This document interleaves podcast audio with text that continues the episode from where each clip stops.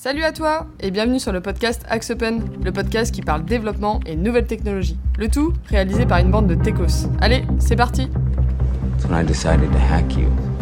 Whoever's in control of the exit nodes is also in control of the traffic, which makes me. Salut à tous et bienvenue dans ce nouvel épisode du podcast d'Axe Open. Alors tout d'abord, on va commencer par un petit mot de remerciement car on est au 50e épisode de notre podcast. Donc merci déjà à tous nos speakers euh, qui sont passés. Il y en a quand même pas mal qui, qui ont défilé. Donc merci, euh, merci à vous tous. Et surtout, on remercie nos auditeurs pour euh, cette belle aventure. On va le rappeler quand même, mais en fait c'est quelque chose qui a commencé euh, parce que on, on était un jour dans la cuisine d'Axe Open, qu'il y avait une discussion tech et que Philippe a dit euh, Eh, ce serait cool qu'on mette euh, un micro et qu'on et qu'on s'enregistre et qu'on le diffuse quoi. Donc voilà, et bim, et on est passé à un podcast, puis à deux, puis à 50 aujourd'hui. Donc, donc voilà, ça ne nous rajeunit pas. Alors pour cette 50e édition, on se réunit aujourd'hui pour parler d'une de nos activités favorites chez Axe Open, ce sont les audits de code.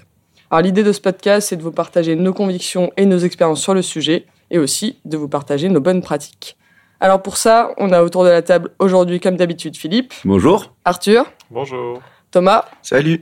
Nathan Salut. et Théo. Hello. Alors pour commencer, on va faire comme d'habitude, on va poser les bases.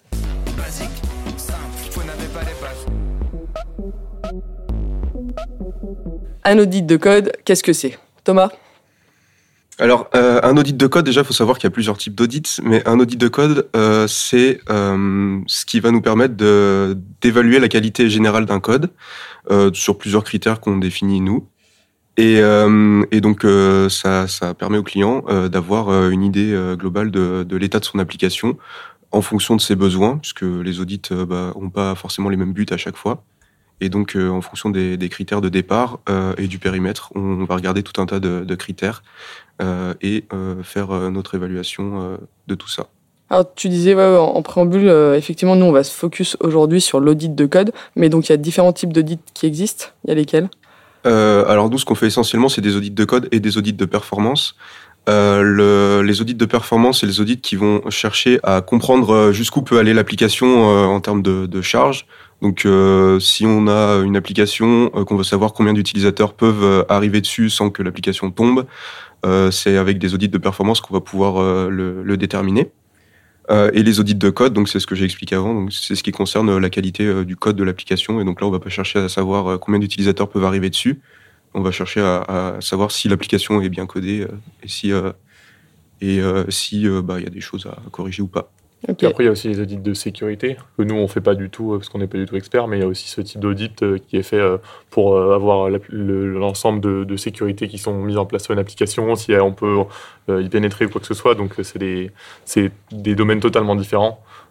Mais nous, de Axe Open, on fait pas du tout d'audit de sécurité, pour l'instant en tout cas. Concrètement, du coup, ça, ça sert à quoi de faire auditer son code et dans quel but est-ce qu'on le fait? Euh, alors il y a plusieurs euh, raisons qui font qu'on peut faire appel à nous pour un audit de code. Euh, ça peut être euh, pour euh, dans le cadre du, du démarrage d'une application. Si l'entreprise a choisi de partir sur une techno un peu récente et qu'elle n'avait pas forcément les compétences ou que les développeurs découvrent la techno, euh, ça peut être intéressant de faire un audit dans ce cas-là pour euh, savoir s'ils partent dans la bonne direction et si euh, ils tombent pas dans les bâches.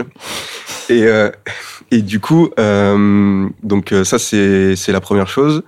Deuxième chose, ça peut être si la personne identifie des, des problèmes de, de performance, par exemple, qu'il y a des écrans qui mettent super longtemps à charger, ce genre de choses.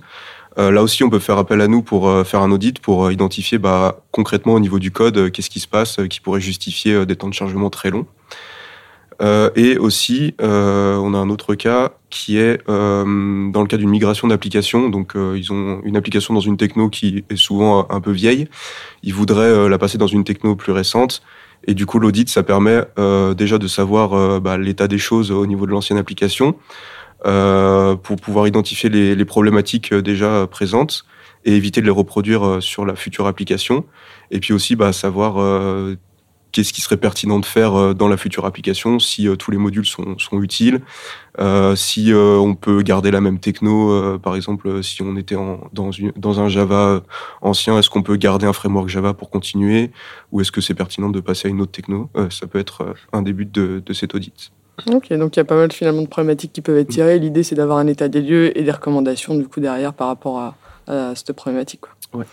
Euh, avant de commencer à rentrer dans le vif du, du, sujet, euh, dans le côté un petit peu plus pratique, euh, Philippe, j'aimerais bien que tu nous fasses un, un, petit point historique.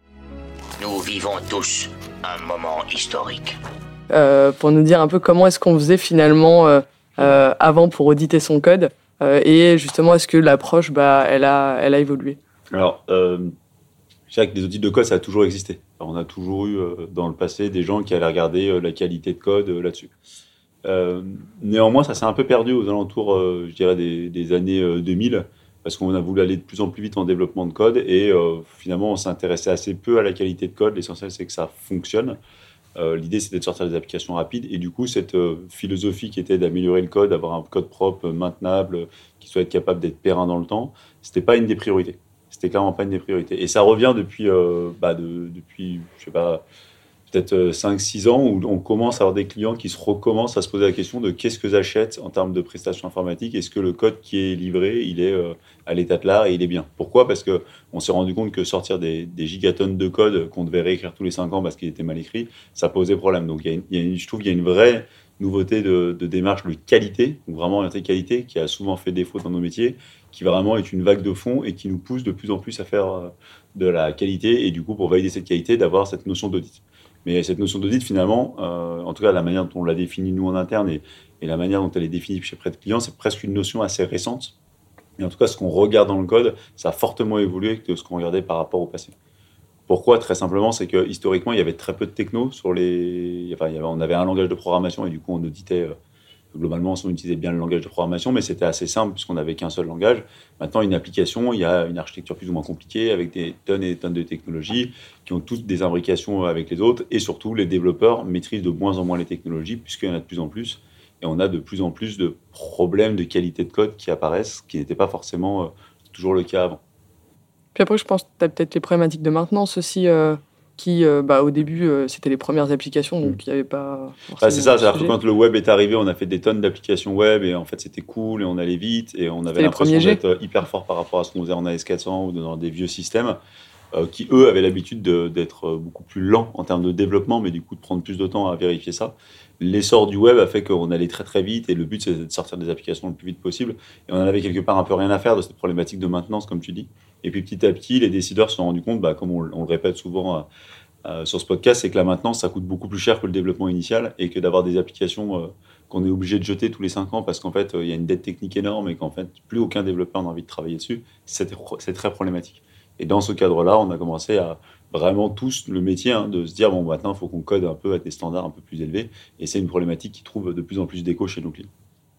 Concrètement, donc aujourd'hui, comment est-ce qu'on fait pour, euh, pour faire un audit? C'est quoi les grandes étapes euh, de la réalisation? Alors, je, je, vais le prendre Thomas si tu veux, au moins sur, le, sur, les, sur les grandes étapes. Il y a, dans l'audit, il y a plein de manières de faire. Globalement, il y a beaucoup de gens qui ont envie de faire de l'automatisation. Ça veut dire quoi? Ça veut dire qu'ils veulent qu'ils produisent des indicateurs de qualité de code. Et pour produire des indicateurs de qualité de code, ils utilisent des logiciels automatiques qui analysent votre code et qui sortent des indicateurs, des métriques euh, plus ou moins qualifiés. Euh, le défaut de ça, c'est que c'est jamais regardé par vraiment un humain. Et en fait, euh, on peut respecter des règles de qualité de code qui sont complètement débiles, mais qui font sortir des bons indicateurs. Et souvent, dans toutes ces plateformes d'analyse de code automatique, il y a plein d'indicateurs qui sortent et en fait on se conforme à, à, à, à, à se conformer à ces règles-là. Il n'y a pas forcément de valeur. Alors souvent ces plateformes peuvent apporter de la valeur, mais pour nous en tout cas on considère que c'est pas tout. Parce que c'est quoi? C'est des règles finalement universelles sur ces plateformes Alors, ou tu des les règles configures qui se veulent universelles, okay. mais c'est grosso modo des règles. Je vous dis n'importe quoi, c'est que le code soit bien indenté, que la ligne elle dépasse pas 80 caractères, qu'il y ait des commentaires sur à peu près toutes les lignes, que les variables soient nommées de manière à peu près cohérente partout dans le code. Euh, ça, je dirais que c'est un premier niveau de qualité de code, mais pour moi, euh, et je pense que autour de la table, on sera peut-être pas toujours d'accord, mais c'est pas le plus important d'un code de qualité. Et je trouve qu'on s'est beaucoup focusé ces dernières années sur des outils de test automatisés parce qu'on a envie de, produire rapidement des métriques et tout ça, et que c'est pas forcément la, la, meilleure approche. Donc il y a ce premier étage de la fusée, si je puis dire, qui est l'automatisation de tests. Donc là, qui peuvent être faits de manière régulière sur le code. Et là, on, on renverra à tout ce qu'on fait autour de la pipeline CI/CD qui valide de manière automatisée le code. Et après, il y a, a- l'autre audit de code qui est fait, euh, qui est le, le code artisanal, l'audit de code artisanal qui est fait par des vrais humains qui là regardent du code et se disent est-ce que c'est vraiment pertinent de faire ça? Parce qu'effectivement, ça peut respecter toutes les règles de bonne pratique en termes de nommage et tout ça, mais des fois, le code, il est juste débile, quoi. Il est débile, il possède des failles de sécurité, il n'a pas de sens, il aurait pu être fait beaucoup plus de manière efficace, l'architecture, elle n'est pas vraiment respectée. Enfin, il y a plein de problèmes qu'un humain trouver, un humain un peu expérimenté, qu'un qu'un ordinateur, même euh, utiliser toutes les machines learning du monde, bah, je veux dire, il n'est pas capable de challenger facilement un, code. Donc ça, c'est le deuxième étage de la fusée. C'est vraiment nous, nous, ce qu'on qu'on préfère faire, hein, c'est l'audit de code euh, manuel euh, qui vient en complément de l'audit de code automatique, mais qui vient vraiment apporter de l'intelligence dans l'audit et des recommandations. Bah, c'est ce qui te permet aussi, je pense, oui, d'avoir des, des vraies recommandations. Et puis après, comme tu dis, je pense un, un outil peut pas comprendre le contexte aussi euh, de l'application dans laquelle il est fait. Non, il a, et puis un outil, euh, même avec euh, tout l'IA, parce qu'aujourd'hui, en ce moment, c'est la grosse mode de dire que l'IA va soit coder nous à notre place, soit auditer le code à notre place, mais l'IA, il se pose pas la question de, de la pertinence des choses par rapport à, à, on appelle ça, à la fonctionnalité en général. Donc euh, l'IA, il va vous dire, il va vous dire, bah, j'aurais peut-être pu coder ça mieux. Mais en fait, il va jamais se poser la question que ça reste complètement débile de ramener euh, 3 mégas de données pour afficher un nom de client à la sortie, quoi. Et ça, ça un, un- l'IA et l'informatique le fera jamais. Un humain a cette capacité-là de, de, se, de mettre ce pas de côté et de se dire, mais pff, franchement, c'est débile. Mais donc, aujourd'hui, vous vous reposez quand même sur, le, sur des, des outils euh, où, euh, l'idée c'est de combiner vraiment l'audit automatisé et l'audit manuel, ou euh, finalement vous faites que du manuel maintenant? Non, alors on, on- on travaille souvent avec euh, bah, tous les personnes autour de cette table pour faire des audits. On utilise toujours les audits automatisés. Pourquoi? Parce que ça permet de relever des trucs vraiment basiques de base. Euh, je sais pas, des, des j'allais dire des streams qui sont pas fermés ou ce genre de choses. Ça va beaucoup plus vite parce que la machine est capable d'analyser des gros volumes de code euh, très facilement et on les utilise. Mais c'est qu'une petite partie de l'audit de code où là, nous, on va vraiment challenger euh, tout ce qui se fait à l'intérieur du code, prendre des pages, lire. C'est fastidieux, c'est pénible, mais c'est là où on apporte le plus de valeur. De valeur.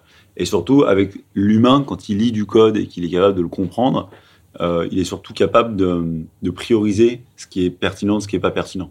Je veux dire, un audit, automatisé, il va vous dire euh, ah bah 80% des lignes de votre code font plus de 80 caractères, euh, il va vous mettre ça en rouge en disant c'est primordial. En vrai, cette barre des 80, elle est, arbitraire. On a décidé que c'était 80 euh, depuis des années, mais c'est arbitraire et ça n'a pas de valeur. Et si même si vous passiez des jours à corriger ça, la valeur que vous allez apporter au logiciel, elle n'est pas, elle est pas folle. Donc euh, je pense que ce travail d'humain est plus important. Enfin, je sais pas Thomas si tu partages avec ça, mais me semble bien plus important que ce que peut faire un audit auto- automatisé.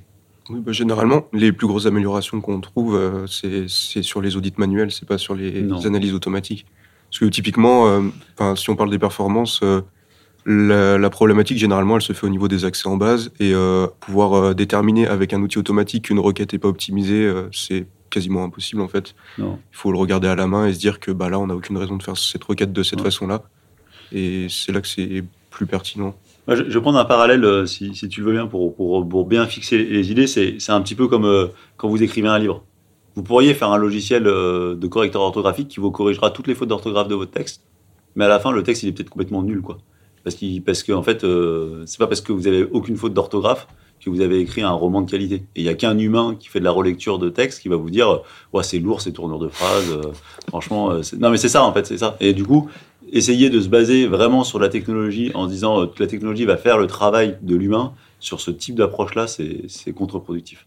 Et puis les outils euh, de, de, de, de code comme ça automatisés, il y a un truc qu'ils peuvent pas euh, quantifier et dont ils passent totalement à côté, c'est la clarté du code. Mm. Euh, un- une machine ne peut pas se rendre compte si le code est lisible et clair pour un humain dans son ensemble. Et pour moi, c'est l'une des choses les plus primordiales euh, d'avoir un code optimisé, certes, mais surtout lisible pour l'homme et que ce soit clair si quelqu'un arrive dans le projet, qu'il a jamais vu le projet, euh, qu'il puisse rapidement comprendre le code.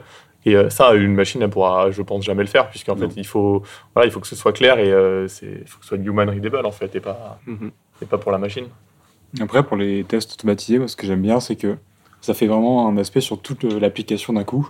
Et euh, j'aime bien commencer par ça parce que on voit différents euh, retours qui peuvent être faits, qui soient plus ou moins pertinents, mais ça fait une- un premier euh, jet dans le code. On Mhm. se lance dedans et euh, on regarde un peu de manière aléatoire toutes les classes ou les, les différents endroits qu'on présents dans le code. Et euh, ça donne un point d'entrée plutôt que de se lancer une application dont on ne sait pas du tout où on va aller. On peut voir aussi un peu l'architecture, les différentes classes, tout ça. Je trouve ça assez pratique. Même si les retours sont pas toujours pertinents, ça laisse un, un point d'entrée quand même pour euh, commencer l'audit. Ouais, parce que bah, justement, ça allait être ma question. Nathan, tu m'as squeezé.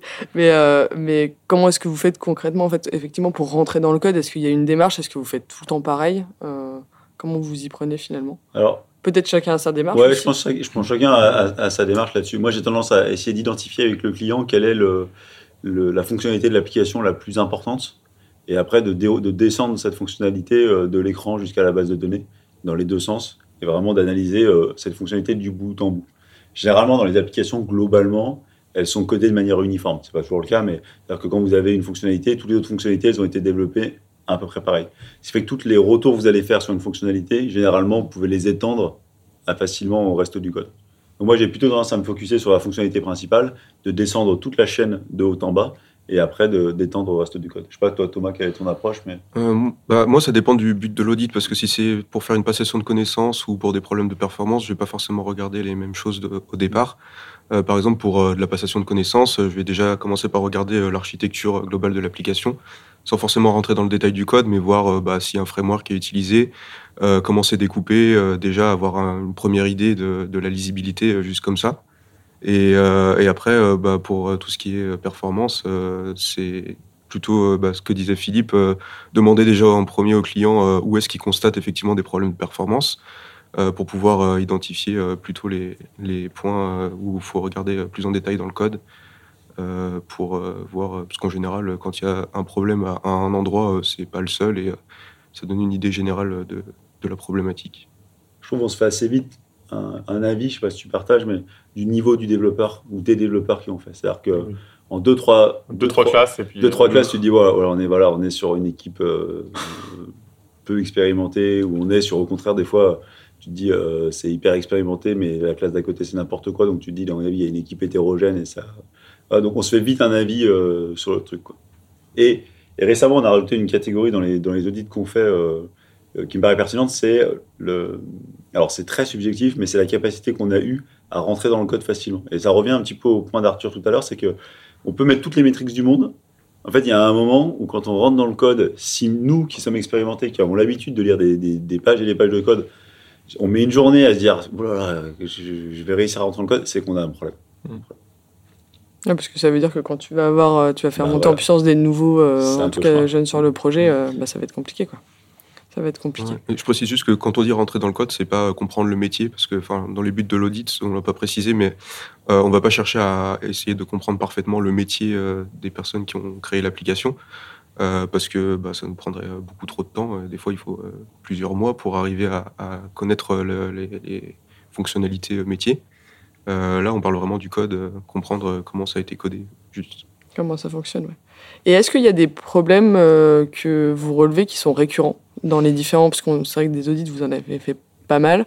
Euh, et est-ce que bah, c'est souvent, je sais pas, les, les requêtes SQL pas optimisées, par exemple, ou euh, est-ce qu'il y a des choses qui reviennent vraiment de manière régulière? Ouais, tu... Moi, je pense qu'il y a des grandes catégories de problèmes qui sont à peu près toujours les mêmes. Quoi. Mm. Alors, on a tout ce qui tourne autour, euh, ben, on est justement avec Nathan sur une mission actuellement, mais tout ce qui tourne autour de la fuite mémoire, c'est toujours les mêmes erreurs et c'est c'est toujours, c'est pas toujours les mêmes causes, mais c'est enfin, toujours, euh, on sait où chercher. Donc euh, ça, c'est ça, c'est le premier point. Après, les problèmes de performance, c'est très souvent dans les accès à la base de données que ça se passe, tout ça. Donc on sait, j'ai- à l'expérience, et plus on a d'expérience, plus on a ce, ce flair de se dire, je vais aller chercher au bon endroit. quoi. Après, euh, je sais pas, oui, donc qu'est-ce qu'on note euh, Bon, sur les bases de données, on a rarement des index. Ouais. ce qui, euh, qui améliore quand même pas mal les performances. On le retrouve pas souvent. Euh, après, Mais c'est souvent des basiques. Hein. Enfin, oui, mais c'est des choses qui euh, sont pas forcément euh, dures à corriger, mais que, que les, les développeurs pensent pas toujours à faire. Et du coup, euh, des fois, euh, avec pas grand chose, on arrive quand même à corriger pas mal de, de problèmes. Un audit, ça vous prend euh, en moyenne combien de temps à réaliser? Est-ce que c'est euh, finalement assez, assez variable en fonction des objectifs que, que vous avez à atteindre euh, Sachant que vous ne regardez pas du coup de l'entièreté aussi du code de l'application, de ce que j'ai compris? Pas faire toutes les Non, alors en, en fait, on, globalement, il faut compter une dizaine de jours d'humains euh, qui travaillent derrière. Pourquoi? Parce qu'il y a déjà, il faut, il y a une bonne partie où il faut avoir accès au code, essayer de le comprendre, pouvoir le compiler, tout ça, ça prend, un- un petit bout de temps. Et après, il y a vraiment euh, de l'analyse humaine qui est très longue parce que dérouler des lignes de code, euh, Pour ceux qui l'ont jamais fait, c'est assez fastidieux hein, de rentrer dans un code qui n'a pas été écrit par soi-même. Généralement, dans une techno qui n'est pas dans la bonne version ou dans une vieille version, il faut se remettre dans le contexte du projet. Donc ça prend du temps. Et puis après, il y a vraiment tout ce qui est l'écriture du rapport, où on, là, on va euh, lister tout ce qu'on a vu en bien, en pas bien dans le rapport. euh, et qu'on va euh, après prioriser pour dire voilà, si, si j'étais responsable de l'application, c'est toujours dans cette posture qu'on se met, qu'est-ce que je ferais pour améliorer l'application? Quels sont les actions prioritaires que je vais mettre en place sur mon application? Et ça, c'est hyper important de- d'avoir cette matrice de décision pour dire ok, bah voilà tout ce qu'on a vu, mais euh, nous, on mettrait le focus là-dessus. Si on devait. Tu viens de le dire, Philippe, mais c'est vrai qu'on l'a pas encore précisé, mais un audit de code, on, on- on appuie aussi sur les choses qui sont bien faites et on Mm. n'hésite pas à le dire. On, on regarde pas que ce qui est mal. Un rapport d'audit de code, ça va pas être que saquer les développeurs pendant, euh, pendant 20 pages. Mm. On aime bien aussi montrer ce qui est bien fait et un peu encourager euh, les développeurs qui sont derrière pour leur dire bah ça c'est bien fait, il faut plus aller dans cette direction. Euh, donc on regarde vraiment ce qui est bien autant que ce qui est pas bien.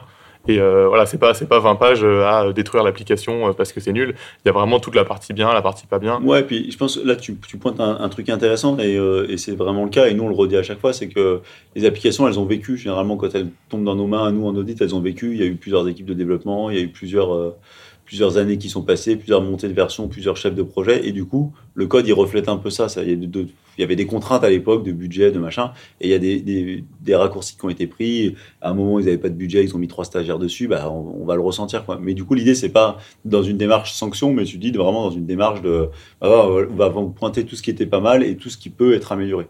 En tout cas, même nous, en tant que développeurs, et si on fait le travail d'audit interne comme on le fait avec Sopan, on, a plein de codes euh, en interne qu'on qu'on bâche aussi, si je puis dire, parce qu'il y a des trucs à améliorer. Justement, comment est-ce que euh, est-ce qu'on s'y prend du coup en, tant que client? En fait, c'est euh, c'est toi à la fin du rapport qui les aide à classifier et à dire bon bah moi je vous recommande plutôt euh, de faire telle ou telle optimisation en premier parce que c'est c'est critical et, et tu leur fais un plan sur sur finalement ce qui Ouais, comment est-ce qu'il faut qu'ils déroulent Oui, derrière. la, la sortie, effectivement, c'est ce qu'on appelle une matrice euh, bénéfice-risque. hein, euh, donc, on leur donne euh, les bénéfices qu'ils peuvent avoir et la priorité et l'effort estimé qu'il faudrait faire. C'est-à-dire qu'il y a des fois, il y a des choses qui sont très structurantes à faire et qui peuvent prendre très peu de temps à faire. Et auquel cas, il faut les faire, c'est dans les quick wins. Quoi. Ou au contraire, il y a des fois, des choses, il faudrait les faire, mais bah, je vous dis n'importe quoi, mais si les trois quarts des requêtes de la base de données sont mal écrites, il va falloir le corriger, mais ça va être très pénalisant et du coup, ça va être un peu compliqué. Donc, on essaie vraiment de prioriser euh, conjointement avec le client ce qui est pertinent ou pas de faire et dans quel ordre il faudrait le faire.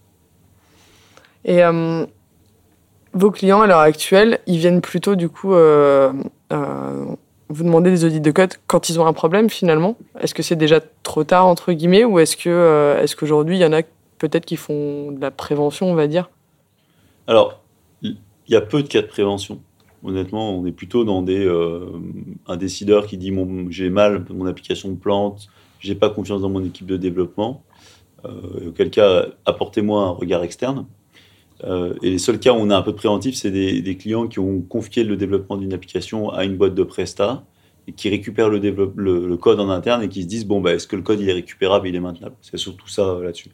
Mais du vrai préventif, préventif, on l'a de temps en temps quand euh, ils ont des nouvelles équipes qui veulent s'assurer que les, les équipes travaillent correctement. Mais c'est assez rare. Malheureusement, c'est pas une démarche euh, qui est encore euh, généralisée euh, euh, de manière préventive. Et qu'est-ce que parce que je sais qu'en interne donc chez chez Axopen on fait pas mal d'audits justement de code sur les euh, sur les applis qu'on sort. Euh, pour le coup, vous recommandez quoi en termes de, timing? Est-ce qu'il faut faire, je sais pas, des, audits, euh, je sais pas, avant chaque mise en prod? Est-ce que c'est euh, genre tous les trois mois? Est-ce que, est-ce que finalement il y a une règle sur quand est-ce qu'il faut regarder le code? Alors, euh, je sais pas s'il y a des règles parce que ça dépend toujours du contexte projet, du budget qu'on a sur le projet et compagnie. Le, premier niveau, c'est de faire en sorte que les développeurs sur le projet, ils relisent leur code entre eux. Donc c'est pour ça que normalement, ils sont censés le faire au niveau des merge requests et de tout ce qui tourne autour du git flow. Il y a quand même cette première étape de validation. Mais ça, c'est pas suffisant parce que des fois, les projets sont pressés, ils sont urgents, ils doivent mettre en prod, donc du coup, on bypass euh, un certain niveau de ça. Donc il faut, je pense, de temps en temps, prendre le, lever le crayon, et je pense que, comme tu dis, les, grosses mises en prod, les grosses mises à jour, les grosses livraisons, c'est le moment de solliciter, nous on a un pôle génie logiciel en interne, où là on va faire un audit un peu plus quali, un peu plus grand, pour voir ce qui se passe. Parce qu'il faut, faut être conscient que bah, prendre 10 jours, de, dé- 10 jours pour aller faire un audit, c'est c'est coûteux, quoi. Donc euh, c'est du temps homme. Donc c'est sûr qu'il ne faut pas le déclencher euh, tout le temps euh, à tort et à travers, il faut le déclencher au bon moment. Mais plus on le fait en amont, plus on le fait de manière continue sur le projet, plus vous formez les développeurs, et l'audit sert souvent à ça, hein, Arthur, tu le disais, à former les développeurs à ne pas refaire les erreurs, bah, plus vous, vous, vous augmentez la qualité de votre code euh, intrinsèquement. Après, en général, euh, surtout, je pense sur des projets, quand on code une fonctionnalité, on se base beaucoup sur le reste de l'application, de ce qui a déjà été fait. Et que si on fait un audit très tôt de l'application et qu'on met en place les bonnes pratiques très tôt, il y a de grandes chances que le reste du code qui va être construit euh, les suive également. Ouais. Je suis d'accord avec toi. C'est le début du projet, c'est hyper sensible. Il faut vraiment euh, coucouner le, projet et après, il peut, peut vivre un peu mieux sa vie. Quoi. En c'est vrai, si t'as les bonnes pratiques dès le démarrage, après, euh, Mm. c'est plus simple quoi, que, que si on a attendu deux ans de dev et qu'en fait, Même faut tout casser. S'il y a des nouvelles personnes qui arrivent euh, au milieu du projet ou au début du projet, elles vont forcément se baser sur ce qui existe déjà à côté. Elles vont euh, Mm. recopier un peu les classes, euh, au moins faire euh, voilà, pour, pour la structure. Et c'est vrai que si de base euh, tes classes elles sont nickel, et ben tu auras sûrement moins de problèmes par la suite. Est-ce que je vais faire appel un petit peu à, à- à vos souvenirs pour, pour clore ce sujet Est-ce que vous vous souvenez de votre premier audit Nathan? Euh, moi, je crois que c'était un, un premier audit en interne à Axopen. C'était sur une application interne pour faire un retour. Mais c'était plus euh, vérifier euh, le travail qui avait été fait et euh, on va dire plus euh, aussi sur un aspect de formation. C'était des, personnes qui n'avaient pas euh, beaucoup d'expérience et de pouvoir monter euh, principalement les bonnes pratiques et quels étaient les points importants à, cibler lorsqu'ils faisaient leur travail. Et euh, ça t'a laissé un bon souvenir? Oui, c'était sympa. Euh, J'aime bien aussi la- l'aspect euh, entre guillemets euh, pédagogique derrière l'audit, de en même temps savoir expliquer ce qui, est, ce qui allait pas, ce qui pouvait aller bien. J'ai bien aimé. ouais. Thomas Ton premier audit? Euh, alors moi, le premier vrai audit, donc au sens euh, vraiment euh, audit avec euh, rapport, euh, tout ça, euh, c'était sur une grosse application euh, React euh, .NET de mémoire. Euh, la problématique, c'était euh, des retours utilisateurs euh, négatifs et quelques problèmes de, régression sur l'application. Donc, bah, c'est regarder tout le code, essayer de comprendre qu'est-ce qui peut causer ces problèmes, qu'est-ce qui a été mis en place pour les éviter, et puis faire tous les retours là-dessus. Donc, c'était plutôt une bonne première expérience parce que c'était très formateur. Puis, c'est vrai que c'était une appli assez complète, donc ça permet d'avoir toutes les stacks à vérifier et puis de, de déterminer des points d'amélioration sur, euh, sur chaque stack, ce qui n'est pas toujours le cas dans un audit, parce qu'on n'a pas forcément tout le périmètre. Donc finalement, t'as commencé par quelque chose qui est assez, euh, assez mastoc, quoi. Oui. Moi, ça t'a mis dans le bain. Arthur, toi, ton premier audit? Euh, moi, il me semble que c'était après en fait un audit de performance où, euh, qu'on avait fait avec Philippe et où on avait réussi à découvrir euh, le poteau rose, si j'ose dire. Et après, donc euh, des fois, après les audits de perf, on, enchaîne par, enfin les clients enchaînent par un audit de code pour s'assurer que euh, le point était vraiment, euh, si on l'a résolu, pour voir s'il était uniquement à cet endroit-là et pour s'assurer ensuite que l'application tout fonctionne bien, les perfs et le code, que tout aille bien ensemble. Donc c'était vraiment dans ce contexte-là, perf, code. Ce qui est intéressant aussi parce qu'on se rend compte un petit peu de d'où viennent peut-être les problèmes de perf, parce qu'en général, quand on fait un audit de perf, euh, type il y a un problème, il faut qu'on trouve la solution, on n'a pas le code, on le fait vraiment euh, en théorisant. Et du coup, quand une fois tu as le code, tu peux te dire Ah, mais c'est pour ça. Et du coup, c'est assez intéressant euh, de le faire dans ce sens-là, euh, je trouve. Ok. Je vais poser, je vais On la demande à question. Philippe ouais, on demande à Philippe si ça va remonter un peu plus longtemps, mais. En Pascal ou en. en vrai, je m'en souviens pas. C'est ce que j'étais en train de réfléchir. Je m'en souviens pas de mon premier audit. Le seul truc que je peux dire, c'est que depuis tous les audits qu'on a fait, on s'est quand même vachement euh, structuré. Maintenant, on a balisé, euh, je sais pas, 80, 90 points de contrôle où on sait qu'on passe par là et on sait ce qu'on va regarder. Mais moi, le- ce que je voudrais dire sur l'audit, c'est euh, c'est un des moments de ma vie où j'apprends le plus. Parce que quand vous êtes confronté à une autre manière de penser, quelqu'un qui a fait autre chose, euh, qui utilise des, librairies que vous n'utilisiez pas forcément ou des manières de faire que vous n'utilisiez pas, se forcer à se dire est-ce que c'est bien, prendre le recul nécessaire, d'être, euh, d'être, euh, avoir le bon niveau de distance et de challenger les choses, c'est hyper, hyper, hyper formateur. Et vous apprenez en une mission de 10 jours, vous apprenez l'équivalent de ce que vous allez apprendre en un an en développement, parce que vous allez avoir plein de choses. Et, plein de fois, vous auditez des codes, vous trouvez plein de trucs pourris, euh, améliorables, et de temps en temps, vous trouvez un truc dans le code, vous dites, ah, c'est pas bête d'avoir fait ça comme ça, j'aurais jamais pensé à coder ça comme ça, et, et ça vous pousse à aller vérifier pourquoi il a fait ça comme ça, est-ce que c'est vraiment pertinent, est-ce que ça existe, qu'est-ce que c'est que cette techno, qu'est-ce que c'est ce truc-là. Et ça, ce, ce challenge, enfin, ce- c'est vraiment un, un challenge qui vous fait beaucoup, beaucoup, beaucoup progresser. Après, faut- je pense qu'il faut avoir la démarche aussi de se remettre en question Voilà. soi-même. Faut pas être borné en disant Ok, moi, c'est mes bonnes pratiques, il n'y a que ça qui existe. Et, euh, et ouais, bah, c'est un peu comme tu disais, Philippe c'est que tu t'abreuves de, de tout, le, tout, le- tout le code qui a, été, euh, Mm. qui a été produit, des années d'expérience du développeur. Et il y a, y a du bon et il y a du moins bon. Et euh, le, bon, le moins bon, il faut aussi essayer de se challenger pour se dire Est-ce que c'est vraiment moins bon? Est-ce que ma, ma façon de faire, c'est vraiment la meilleure? Mm. Euh, c'est c'est ce qui est plus, aussi le plus intéressant, je trouve. Ouais, puis comme le, comme le dit Arthur, il y a un truc hyper intéressant dans, dans ces missions-là, c'est qu'on n'a pas toujours accès à tout. C'est-à-dire, on n'a pas toujours l'information. Au mieux, on a le code et, euh, et des fois, on n'a même pas l'assistance du développeur et tout ça. Donc, c'est un peu le royaume de la débrouille pendant un moment. Et du coup, ça vous force à, à remonter d'un niveau théorique, de dire qu'est-ce ce à quoi je m'attends, est-ce que je peux aller le valider, poser des hypothèses, aller chercher.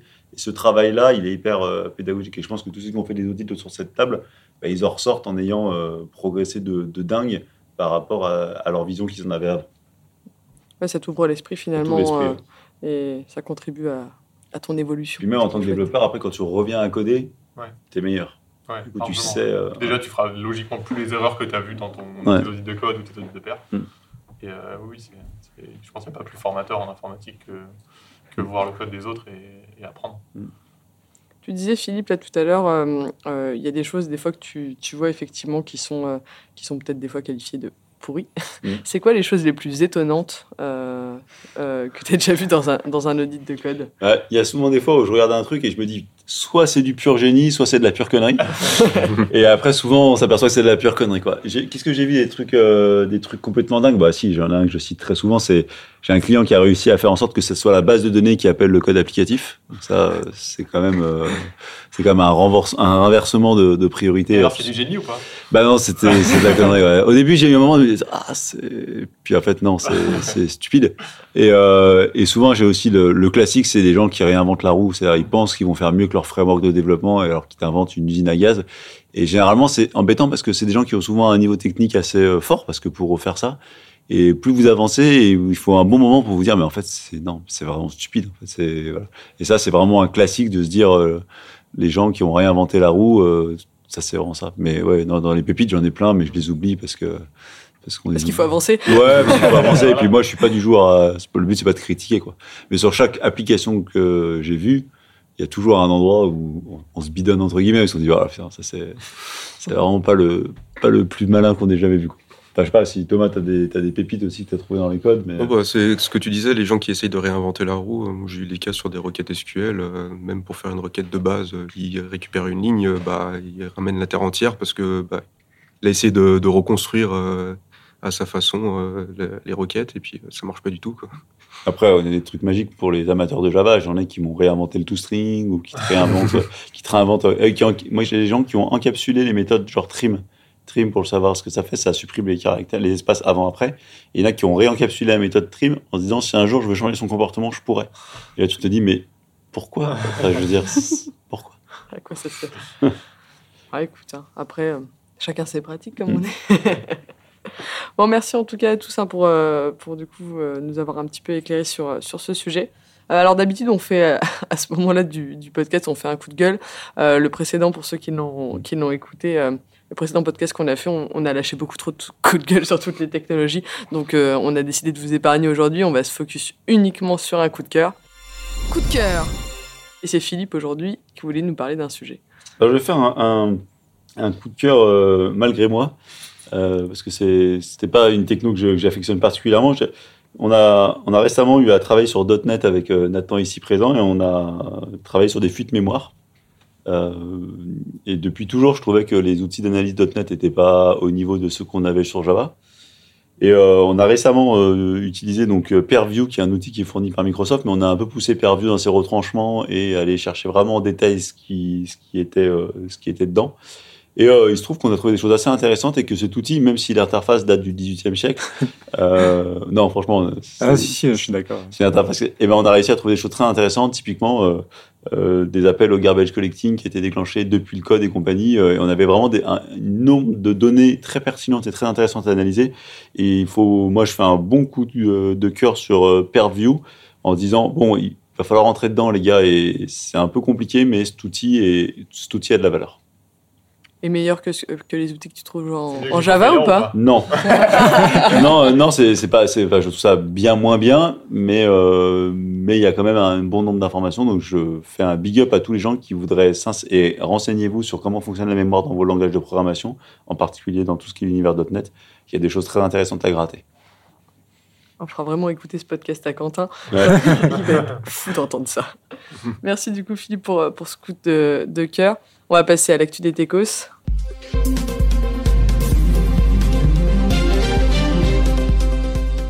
Théo Euh, du coup, aujourd'hui, donc deux actualités euh, venant de la CNIL qui a été plutôt efficace ces derniers jours. Euh, la première, c'est une recommandation pour tout ce qui est site web soumis à un contrôle d'âge. Elle propose de passer par un tiers externe pour un login, pour une connexion et pour être euh, sûr et certain de l'âge euh, actuel de la personne. Donc, ça serait en passant tout ce qui est par banque ou fournisseur euh, de factures ou ainsi de suite. Et pour revenir au site original. Donc, on peut rapprocher ça un peu avec les, les authentifications externes ou les deux FA. Mais voilà, donc normalement, le, tiers n'aurait pas accès au site visité, mais ça pose quand même quelques questions de, de confidentialité et de pratique euh, technique.